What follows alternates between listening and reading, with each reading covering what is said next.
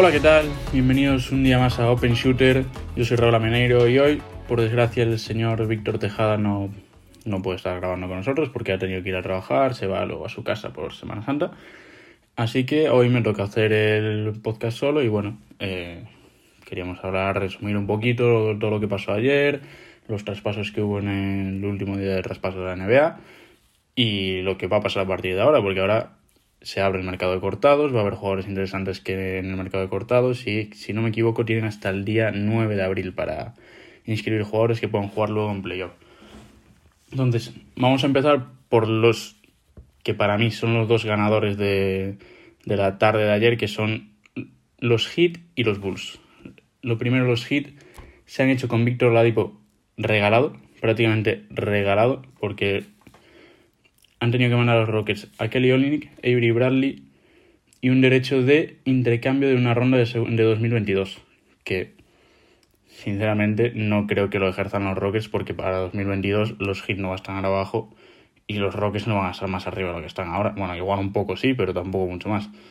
Entonces, regalo para los Heat, a mi parecer. Eh, añades un anotador que si vuelve al nivel que estuvo en Indiana te puede dar un salto de calidad tremendo de cara a playoff, de cara a subir puestos ahora mismo en, en la clasificación del este, que la verdad es que lo necesita Miami seguir, eh, seguir subiendo porque si no van a tener una primera ronda muy complicada ahora mismo, si no me equivoco, estoy comprobando. Ahora mismo están séptimos del este, tendrían que jugarse un play-in contra los Bulls, cosa que a mí ahora mismo no me gustaría, bien que ya lo hablaremos ahora viendo las incorporaciones que han hecho los Bulls.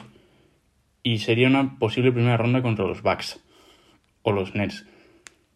Que no me apetece cruzarme, no me apetecía cruzarme ninguno de los tres de arriba los, del este, la verdad, en primera ronda.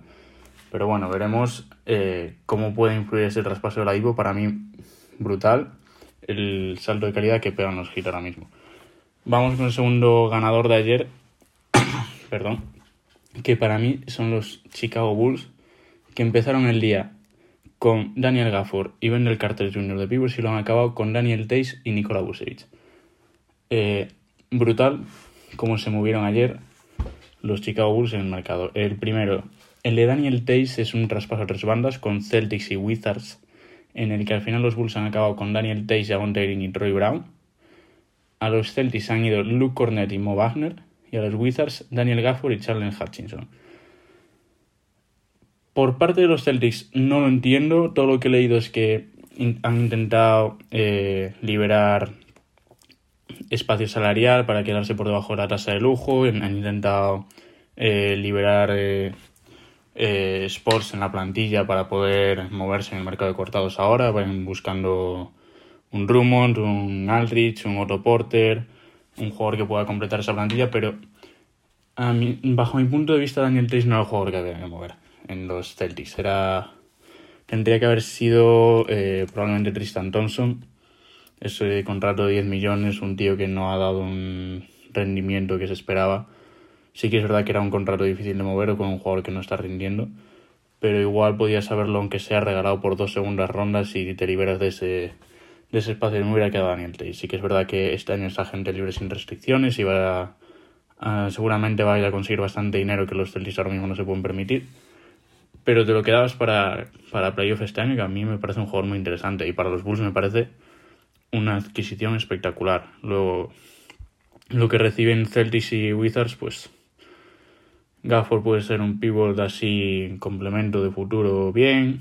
Y Mo Wagner creo que no está jugando del todo mal, está en los Wizards, la verdad es que los Wizards no les he visto pero las estadísticas para los minutos que juegan no están del todo mal, pero a mí como fan de los Celtics no, no me convence y Luke Corner pues no, no, lo he visto jugar en mi vida, sinceramente.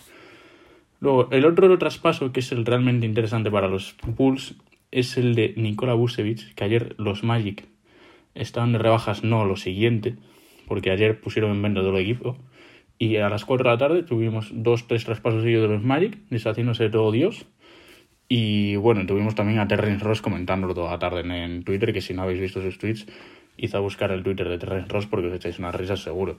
O sea, fue espectacular.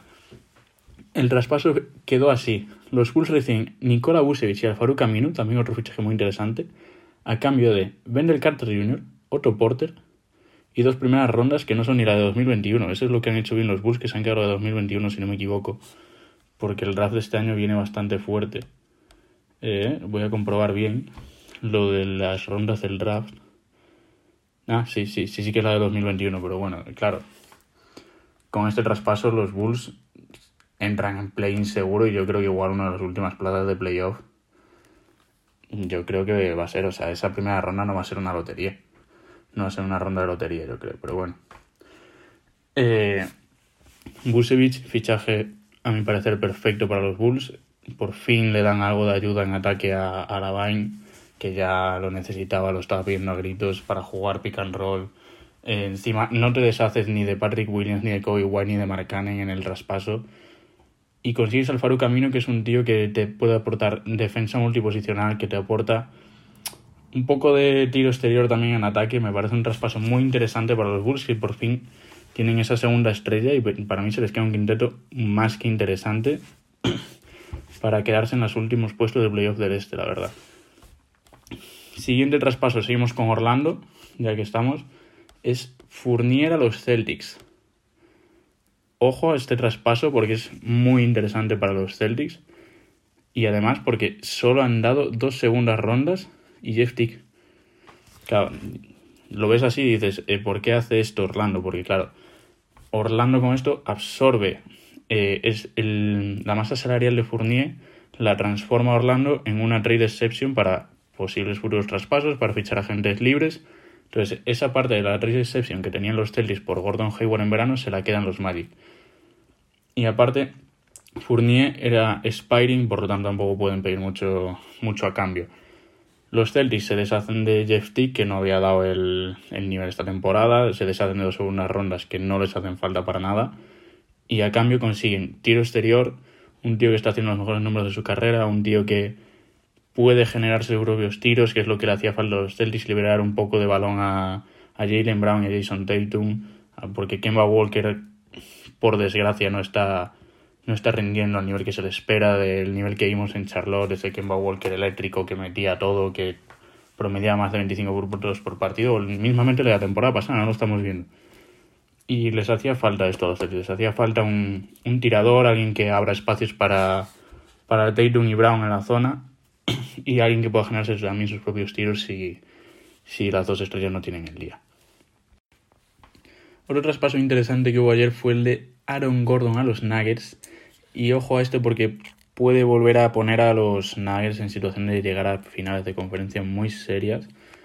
Porque es lo que les faltaba. Les faltaba Jeremy Grant, que es lo que han perdido este verano, que era el jugador que necesitaban, el jugador que les daba eh, esa defensa a aleros, esa defensa contra los posibles LeBron, contra... Igual ya no tanto Anthony Davis porque es más alto, pero sí contra los LeBron, eh, Kawhi Leonard, Paul George, esta gente. Y este año no lo tenían y es, es principalmente la principal, el principal efecto que tenían los Knights este año, la defensa. Y que han dado a cambio? Han dado Gary Harris, que es un jugador de que prometía muchísimo, que se esperaba que fuera el, un Clay Thompson de la vida y no, no, ha, pegado, no ha terminado de explotar, es más, ha, dado pasos atrás. Por lo tanto, por ese, mm, en ese aspecto bien. RJ Hampton, un base que ha sido rastreado este año, que se le ven cositas bien, pero que tampoco. Claro, al final estaba en un equipo que no que no tenía muchos minutos, sin llamar Murray por delante, Campaso lo está haciendo muy bien. A ver ahora en los Magic qué tal, porque va a tener oportunidades con Fultz y Cole lesionados. Y una primera ronda, para mí, para los Nuggets me parece un traspaso perfecto. Es justo lo que necesitaban y les va a dar ese puntito extra si no en temporada regular en playoff y en temporada regular seguramente también porque bueno están quintos seguramente ahora mismo con la lesión de LeBron que son los que los Lakers cuartos suban ese peldañito para conseguir el, el factor cancha en primera ronda pero no sé si para llegar a Clippers Suns y Jazz que sí que es verdad que están bajando un poco el ritmo sobre todo los Suns ahora pero bueno, veremos a ver qué tal funciona este fichaje de los Nuggets. Viendo la clasificación, veo que justo por debajo están Blazers y Mavericks, que son dos de los equipos que también tenemos que hablar ahora mismo. Vamos a empezar por los Blazers, que se han hecho con Norman Powell, que está haciendo una sensación de la temporada. Un tío que eh, este mes de marzo, febrero-marzo, ha hecho unos números de escándalo cuando no estaba Siakam. Y ha sido un traspaso un poco extraño porque lo que han dado a cambio es Gary Trent y Rodney Hood, que tampoco yo sé hasta qué punto esto puede ser bueno para los Blazers. O sea, para los Raptors sí me parece un traspaso espectacular porque Powell, si no me equivoco, tiene, tiene una opción de jugador para el año que viene. Y no sé cuánto dinero, pero de todas maneras, si no lo acepta va a pedir mucho, mucha pasta este tío. Y recibes a Gary Trent, que es un jugador joven, free and bastante interesante. Rodney Hood, un alero también que puede tirar de fuera, se generar sus propios tiros y en defensa te puede ser bastante útil. Para los Raptors me parece un buen traspaso. Y los Blazers, es que tampoco, o sea, lo que buscaron en agencias libres y en cortados el año pasado era gente precisamente como Rodney Hood, que pudiera defender a aleros. Y Gary Trent el año pasado en playoff estuvo espectacular. O sea, Norman Powell tampoco lo veo un tío tan, tan, tan, tan potente como para, como para dar lo que han dado y menos teniendo a McCollum y Lillard, que ya tienes a dos jugadores muy pequeños en el, en el quinteto, jugar con tres en la NBA de hoy igual es pasarse. No creo que venga para ser titular, sería supongo que es este hombre, pero no sé, es un traspaso que por parte de los Blazers no lo acabo de comprender del todo, de los Raptors sí que me gusta. Pero bueno, eh, el otro equipo que está ahí en peleando los últimos puestos del oeste son los Mavs de Luka Doncic, que se han movido bastante bien y a última hora fue uno de los últimos traspasos que se dieron y es que han incorporado tiro exterior por un tubo. Se han llevado a JJ Reddick y a Nicolo Melli de los Pelicans a cambio de James Johnson, un veterano Spiring que sí que la verdad le estaba ayudando bastante en defensa este año. Wesley Wundo, un, si no me equivoco, rookie. Pero vamos, que tampoco se ha visto mucho este año y una segunda ronda. O sea, para los para los más me parece espectacular ese traspaso. que consigues lo que perdiste en, en verano, que diste a Seth Curry a cambio de George Richardson, perdiste todo el tiro exterior prácticamente que tenías te traes a JJ Reddick, uno de los mejores triplistas de la historia, que sí que es verdad que este año no está, no está metiendo tanto como debería o como se esperaba de él, pero a ver ahora eh, nuevo cambio de ambiente, a ver qué tal se, se, adapta al equipo, a ver si empieza a enchufar. Y Nicolo Meli sería pues más un 4 abierto, de 3 abierto, que también está tirando bastante bien de 3 este año, está tirando bastante bien los Pelicans. Eh, más traspasos interesantes que hubo. Eh, Rondo a los Clippers, que ya se habló mucho en, en verano, en la agencia libre, y se decidió fichar al final por los eh, Atlanta Hawks. Pero, cosas de la vida, casualidades de la vida, los Clippers obviamente siguen interesados en Rondo. Y acaban los Clippers al final. ¿Qué les han llevado los Hawks a cambio? Bastante interesante también. Lou Williams dos segundas rondas y cash dinero, sin más. Lou Williams va a casa, él es de Georgia, entonces pues le puede interesar. También hay por ahí rumores, bueno, no, rumores no, cuando el año pasado a la burbuja que cogió COVID, que se le vio en un club de striptease, era precisamente un club de striptease de Atlanta, entonces dicen que también puede tener intereses por ahí Williams, las malas lenguas. Y me parece un traspaso interesante por los dos lados. Eh, los Clippers consiguen un base efectivo para la playoff. Se vio el año pasado con los Lakers, eh, si no la mejor versión de Rondo, una de las mejores que se ha visto en playoff. Fue importantísimo para que se hicieran con el anillo. Y es lo que esperan conseguir los Clippers este año, que un base que les acerque al anillo, que les acerque a, a competir con los Lakers, a competir con, con Denver y a no pechear como pechearon el año pasado. Básicamente los Hawks, bueno, pues se llevan más anotaciones del banquillo, pierden esa experiencia en playoff, pero claro, tampoco les hace falta a corto plazo porque no vas a ser un contender este año en, en playoff en el este. Entonces parece un buen traspaso para los Hawks, la verdad, también. ¿Qué más tenemos? Es verdad, no lo comenté antes, seguimos con los traspasos de los Heat que se movieron también eh, con los Kings para hacerse con Nemanja Bielica. También, cuatro abierto, interesante, conseguir tiro exterior, un poco en ataque el papel que tenía el año pasado Jay Crowder, de meter triples por un tubo, bueno, por un tubo tampoco, pero de estar abierto, esperar que eh, jueguen por dentro Butler, juegue a De Bayo, que Giro ataque el aro, que Raíz ataque el aro, ahora que la Dipo ataque el aro, y él estar esperando en la esquinita, tener su tiro preparado, tirar y meter cuando lo tengan que meter. Parte a cambio das a Mau Harless y a Chris Silva, o sea, nada, prácticamente. bien, muy buen traspaso para los hits desde mi punto de vista, la verdad. Eh, ¿Qué más? Que ayer hubo muchísimos traspasos, entonces eh, al final se me va a quedar larguísimo esto. Eh, los Sixers. Aquí nos metemos en un terreno pantanoso, la verdad, porque esto viene de, de algo más grande, que era el gran nombre que teníamos para el día de ayer, que era Kyle Lowry. Kyle Lowry al final no ha sido traspasado, o sea, quedan los Raptors cuando todo el mundo pensaba que iba a salir, porque además empezaron a salir noticias de eh, los Raptors haciendo espacio para jugadores, eh, traspasaron a Matt Thomas por una segunda ronda, a Terrence Davis por una segunda ronda, los jugadores además que pueden ser interesantes, que le pueden servir para playoff. O sea, todo parece indicar que Lowry va a salir traspasado. Los candidatos eran Sixers, Heat y se unieron Lakers a última hora. Pero hubo un momento que salió que los Sixers fichaban a George Hill, un traspaso de tres bandas con Knicks y Thunder, que la verdad es que el resto no es muy interesante. O sea, no merece la pena ni mencionarlo. Son segundas rondas y jugadores sin más. Lo único es Tim Rivers a los Thunder, que no sé para qué carajo lo quieren. Pero bueno. Eh, los Sixers consiguen un base tirador que puede tirar y que te da experiencia, te da defensa. Bien, pero claro, en cuanto hubo esto, todo el mundo empezó a, especular, los Sixers están fuera de, de, Lowry. O sea, si fichan a George Hill es porque ya no están interesados en Lowry o porque no quieren dar lo que Toronto les pide a cambio de Lowry.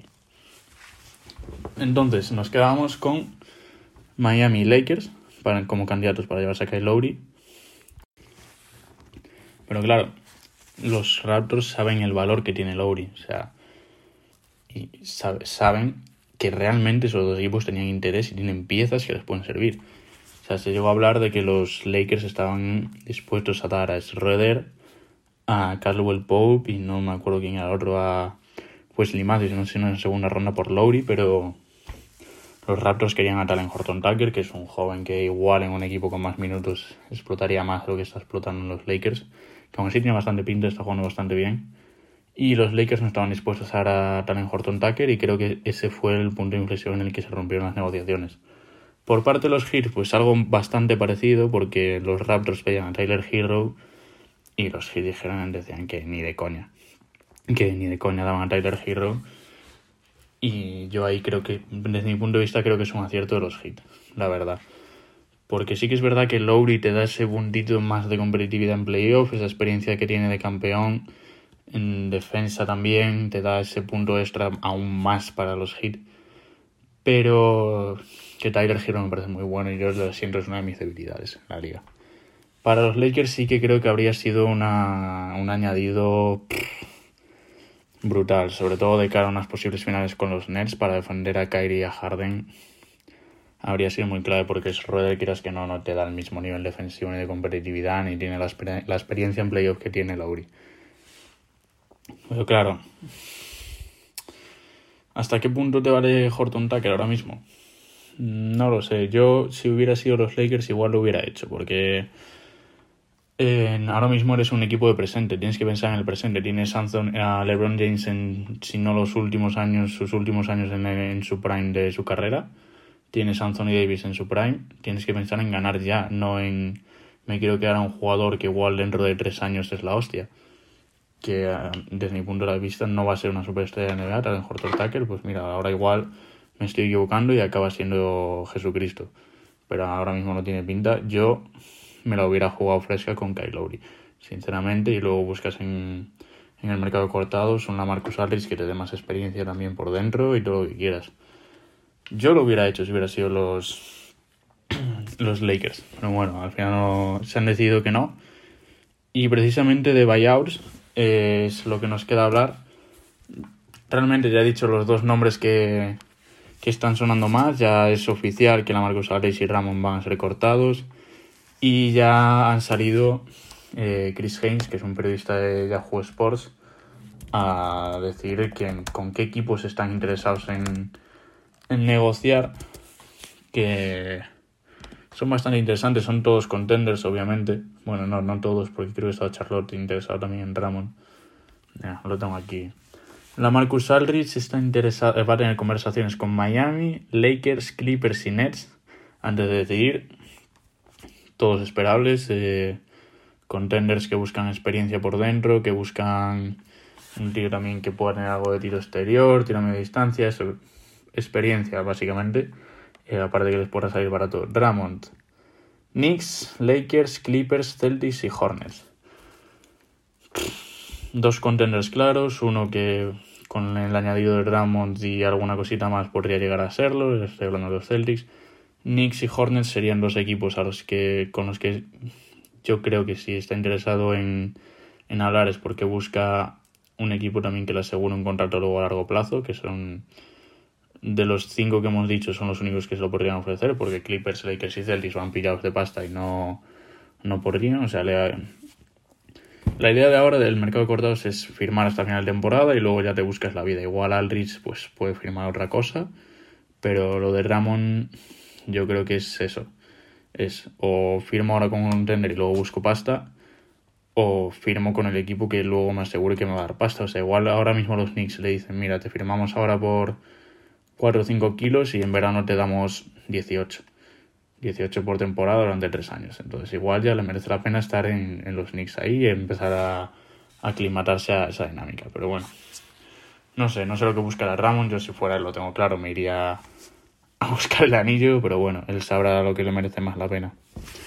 Y nada, esto ha sido todo, un poco el resumen de lo que ha pasado ayer, el último día de traspasos, cuando también ahora habrá más cortados, otro porter, se ha hablado bastante, algún otro jugador más así interesante, pues igual hacemos otro podcast comentándolo. Y nada, espero que os haya gustado y nos vemos en el siguiente.